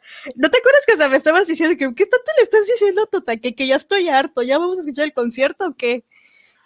No, no me acuerdo, o sea, genuinamente no, no sabía que estaban haciendo eso. Sí, así se hace. Entonces, esto de sí, Vergil estaba de que hay que ir a la isla de Link, hay que ir a la isla de Link, y ya fue que fuimos con engaños y te fue que te escribimos el mensaje, por eso tardamos mucho hablando con él, porque estábamos escribiendo el mensaje.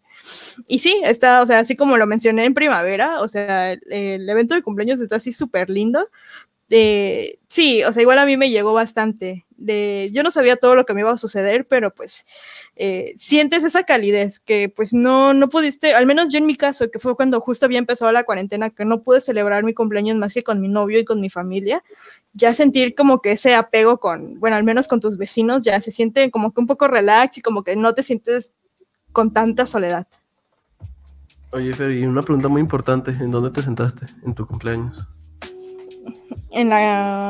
Ah. No sé. bueno, No, ¿no en- contar el carnaval? Sí. bueno, el 15 de febrero, eh, que es el evento como que más grande que, que hemos tenido últimamente en Animal Crossing, fue la celebración del carnaval. Que de hecho eh, también a mí me sorprendió que era algo de que yo, curiosamente, yo que vivo en Cancún, como que nunca me había dado cuenta como que de todo el, el aspecto de lo que conlleva el carnaval. Simplemente yo sabía que esos días aquí se, bueno, aquí se cancelaban las clases por el carnaval, porque aquí sí se hace un poco, bueno, se hacía un poco en grande pero en este caso me di cuenta que a nivel mundial se celebra la misma fecha y que coincide, eh, perdón, perdón si les molestan mis datos católicos, pero coincide justo con el, el lunes previo al miércoles de ceniza, porque ya no vas a poder, eh, obviamente como eh, inicia la cuaresma con el miércoles de ceniza, ya no puedes como que hacer fiesta en grande, porque se supone que es un tiempo de reflexión eh, y de sacrificio. Entonces, es por eso que todo eso, se, como que todos lleva esa cumbre pagana, entre comillas, y se hace como que la fiesta a nivel global por el carnaval. Entonces, eh, Animal Crossing coincidió también con esa, con, justo con todo eso, y a mí me sorprendió. Y se me hizo súper cute, o sea, yo que sí he visto los carnavales como se hacen, de que son eh, las comparsas, la gente que se viste igual, los colores, las luces, el confeti. Se me hizo muy, muy curioso y muy gracioso cómo estaban todos los vecinos, incluso con coreografía y todo en la plaza, ahí divirtiéndose y que te estaban lanzando confeti. A mí lo que más risa me daba es que ibas caminando como si nada y te empiezan a perseguir y te empiezan a arrojar confeti en la cara. Ah, Y, Sí, está bien cool, o sea, lo hubieses jugado, o sea, te hubiese gustado bastante. Eh, bueno, con este evento llega lo que es conga o pavé para los gringos eh, a la plaza y pues eh, prácticamente te dice que lo ayudes y que empieces a entregarle lo que son las plumas para que te dé ciertos objetos. Desde que inicia la temporada en la en el mini Nook puedes ir comprando diferentes objetos que son alusivos al carnaval. Ya con los colores, las plumas, perdón, con las plumas de colores que salen el mero día y que tienes que ir atrapando con la red, eh, Pave o Conga te da el, te, da te dan los objetos de acuerdo a los colores que juntas, te tienes que juntar de cada color y ya al final te da una, un carro alegórico así súper gigante de, de, un pavo real que está bien cool. Y pues todo el día pues ves, ves, a tus vecinos ahí bailando en la plaza y te van persiguiendo con el confeti y así está bien divertido, está súper curioso. Oye, Nessie, yo también he tenido oportunidad de estar en carnavales antes, ¿no? Pero tengo una duda a ver si recrean esta parte de los carnavales. ¿Hay gente peda tirada así en el suelo o hay muchos baños de estos, de los Johnnies? Uh, sí, eh, bueno, al menos lo que es que, bueno, yo nunca he ido porque pues para mí, bueno, independientemente de la pandemia, eh, ese tipo de gentíos a mí no me gusta, por lo mismo de que como hay gente que es muy, eh, ¿cómo se dice? Muy altanera. Muy altanera, como que muy alterada por todo ese aspecto, entonces la verdad es un, es un son sitios a los que yo no me siento a gusto ir, pero sí he visto y sí me he enterado que prácticamente pues sí llevan cerveza, llevan eh, comida y hacen, o sea, ocupan, o sea, recuerdo que una vez aquí hubo una noticia de que usaban los botes de basura que eran para la basura del evento, los volteaban para usarlos como mesa para que ahí pusieran sus, sus cervezas, o sea... Si tiene oportunidad, si algún día vayan. Sí, se hace un, se hace un buen desmadre, pero está chocotor, está chocotor. Bueno, Nessie, y cuéntame. Digo, yo sé que en la escaleta estoy yo primero, pero tú cuéntame, ya que andas tan emocionada. ¿Cómo han sido los últimos meses en Animal Crossing New Horizons? Bueno, eh, como comenté, yo regresé a trabajar en, en, los últimos meses del año pasado y me costó un poco de trabajo agarrarle el ritmo ya a lo que era trabajar y jugar pero eh, ya cuando ya logré acoplarme con que es el tiempo en el que pues eh, me traslado y pues yo no manejo, entonces este, el tiempo en el que me traslado pues son principalmente los momentos en los que le puedo dedicar, que yo ya he reducido, bueno, la rutina de Animal Crossing para mí consta de máximo unos 40 minutos, 60 si me enfrasco haciendo algo en específico. Eh, pero ya que ya, me, ya, ya tengo ese ritmo, eh, básicamente me, si me concentro en eso, eh, siento que si poco a poco puedo ir haciendo como que la decoración de un vecino nuevo un día o un día me dedico a tal cosa, yo siento que a lo mejor ya puedo como que quedarme como, como me gustaría estar en menos de un mes, pero este sí me cuesta trabajo. Y pues ya que ya pasó el año, mmm, muchos decían de que, bueno, pasando el año ya, ya le vas a perder el gusto. Yo la verdad es, quiero conocer más vecinos, quiero, me gusta el hecho de que pues ir a visitarlos, irlos a ayudar y sí me, y como que sí es un poco, se te queda, bueno, al menos personalmente a mí sí se me queda eso de que quiero cumplir todos los sellos, quiero tener eh, la casi todas las recetas, que de hecho yo ahorita estoy muy pendiente porque quiero las de flores de cerezo que me faltaron, que fue, creo que son las únicas que me faltan. Y sí, básicamente pues sí me gustaría como que tener todo. Yo creo que una vez que ya logre conseguir todo, pues yo siento que ya definitivamente voy a sentir, como tú dices, que yo ya llegué como que en el punto de satisfacción con el juego y ya solo visitarlo paulatinamente. Ah, ya ves que eres adicta. sí. Ah, logramos que lo admitiera, amiguitos. Realmente esto era una intervención. Pero bueno, eh, mis últimos pensamientos sobre el juego como les contaba, pues yo ya no jugué mucho, ¿no? O sea, llegué en verano, verano dije, ah, pues está muy chido, me siento satisfecho, traté de volver porque pues mis amigos lo jugaban. Y es que eso es el tema central para mí en Animal Crossing. Para los que han visto la película de Ready Player One, pues ubican este concepto del oasis, ¿no? De esta realidad virtual alterna, donde todos se juntan y así. Y es que gracias a la pandemia, Animal Crossing New Horizons fue medio eso, ¿no?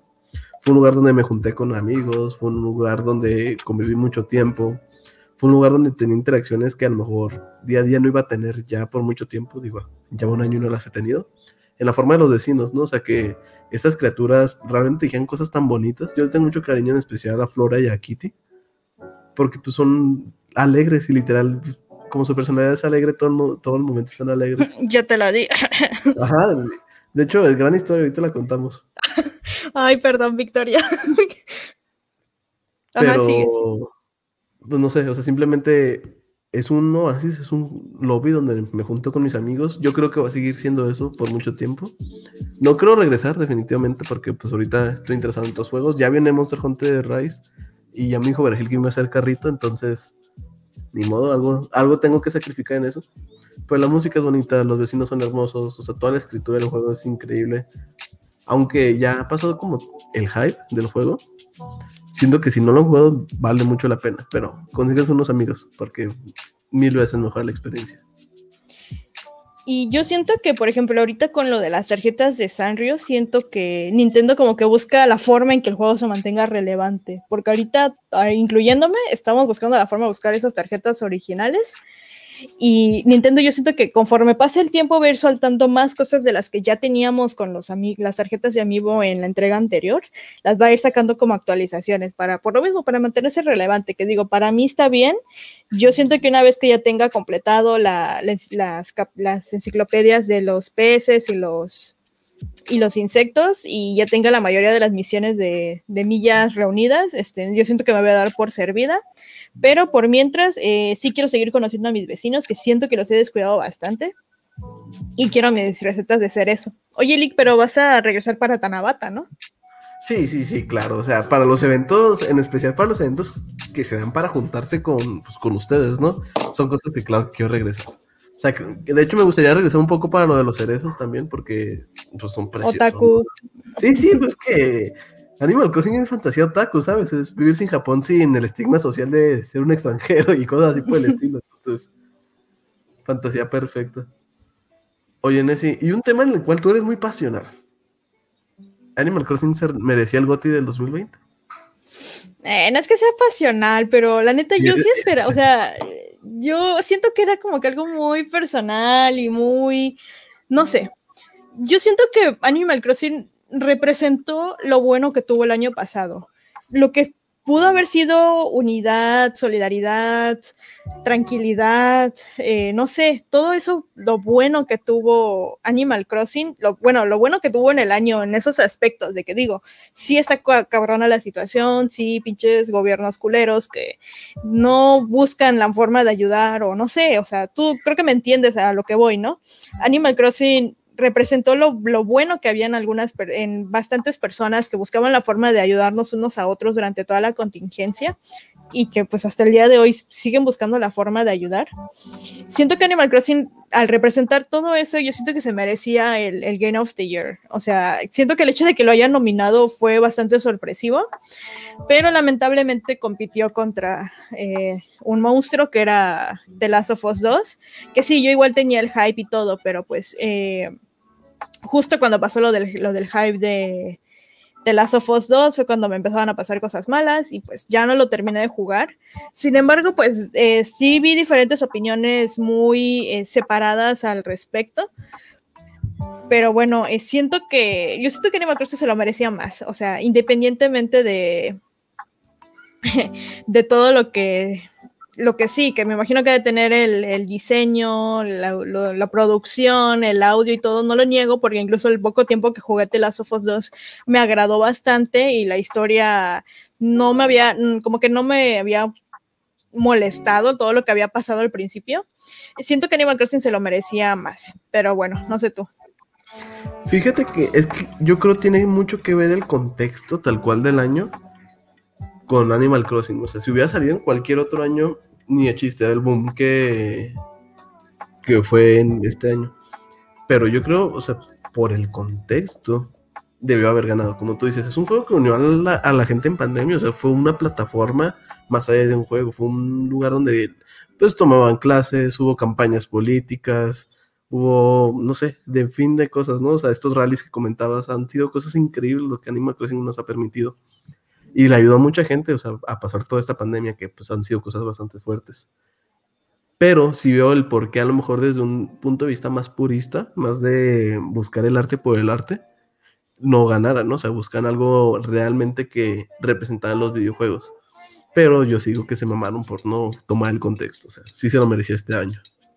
Sí, de hecho, yo cuando estaba viendo la transmisión, porque de hecho ese día eh, recuerdo que llegué a trabajar y salí tarde, ¿sabes? Esto de, recuerdo que vi lo último, que era cuando ya pasaron los nominados y pusieron la orquesta con la canción principal y fue así de que me, tocó mi corazón y ya cuando anunciaron al ganador fue así de que es en serio.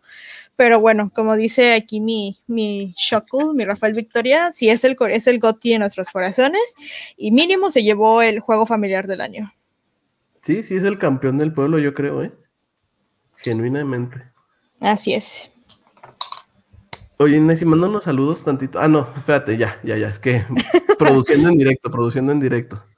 Vamos a cortinilla para ya cerrar el programa. Una hora treinta, ¿eh? Vamos más o menos en promedio de, arriba de no, los programas, pero están padres, están divertidos. Así que ahí venimos.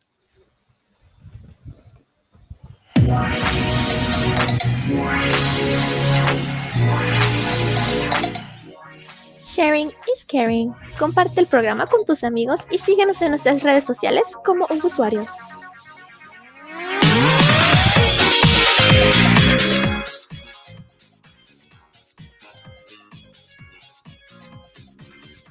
Oye, Nessie, no sé si tú sabías que estás muteada para empezar.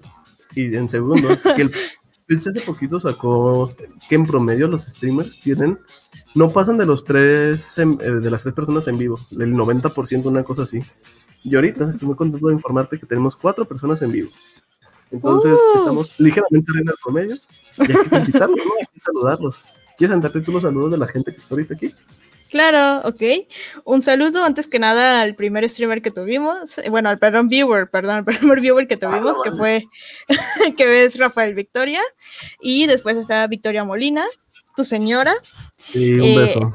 A Luca Guay, y a, bueno, a Cristian Calderón, y pues a Nelo Angelo, nuestro querido Virgil, y todos ustedes que tal vez nos están escuchando en retransmisión por alguna de las plataformas de streaming, eh, muchas gracias también por estar aquí, por escucharnos, aunque no sea en vivo.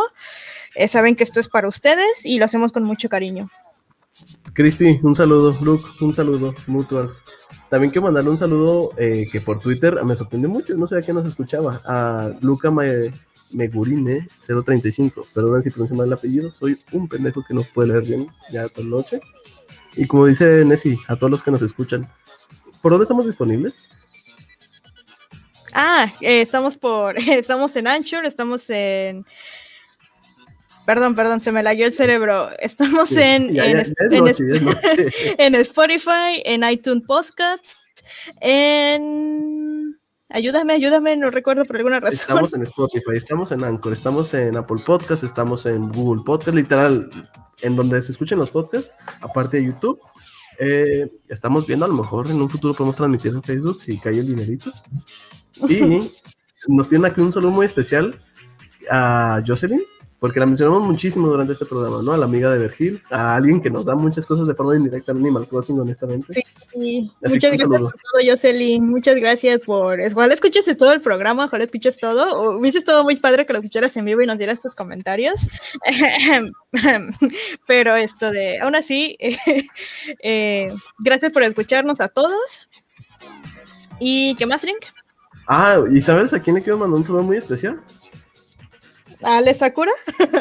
No, no, no, esas, cosas, no, esas cosas no. No, al, al PSP, porque hoy cumple 16 años, ¿tú crees? Uh, Así que un saludo al PSP, gracias. Y gracias a todos ustedes por escucharnos y a los que no han escuchado, gracias por escucharnos. Nos vemos en 15 días. ¿Será martes? ¿Será jueves? No sabemos. Les avisamos por las redes sociales. Eh, un abrazote, un beso. ¿Algo más que quieras añadir? No, lo solamente. busco la despedida. Habla poquito. eh, bueno, como dice Vergil, eh, Sony soltó el dinero para tener el GOTI, el GOTI del año pasado, pero bueno, para mí Animal Crossing ganó. Y usen Picrumi, no hagan cosas ilegales con el Dead Face. Era Dead Face, ¿verdad? Dead Fake, pero sí. Dead Fake, sí. no hagan cosas ilegales con eso. Ok, y pues eh, empezamos a despedirnos. Pues como saben, soy Fernanda Sabido, o, como, o mejor conocida en las redes sociales como Chica Catarina, Nessie para los compas. Y nos pueden seguir en Twitter, en Facebook eh, y en todas nuestras redes sociales en, eh, como usuarios, también en Instagram. Y, y, bueno, a mí en Tumblr también, por si quieren ver mis posts, ahí todos a Aesthetic. Y bueno, un abrazo y un saludo a todos. Link. Saludos, síganme como arroba links en todas partes. Nos vemos. Besotes. Bye bye.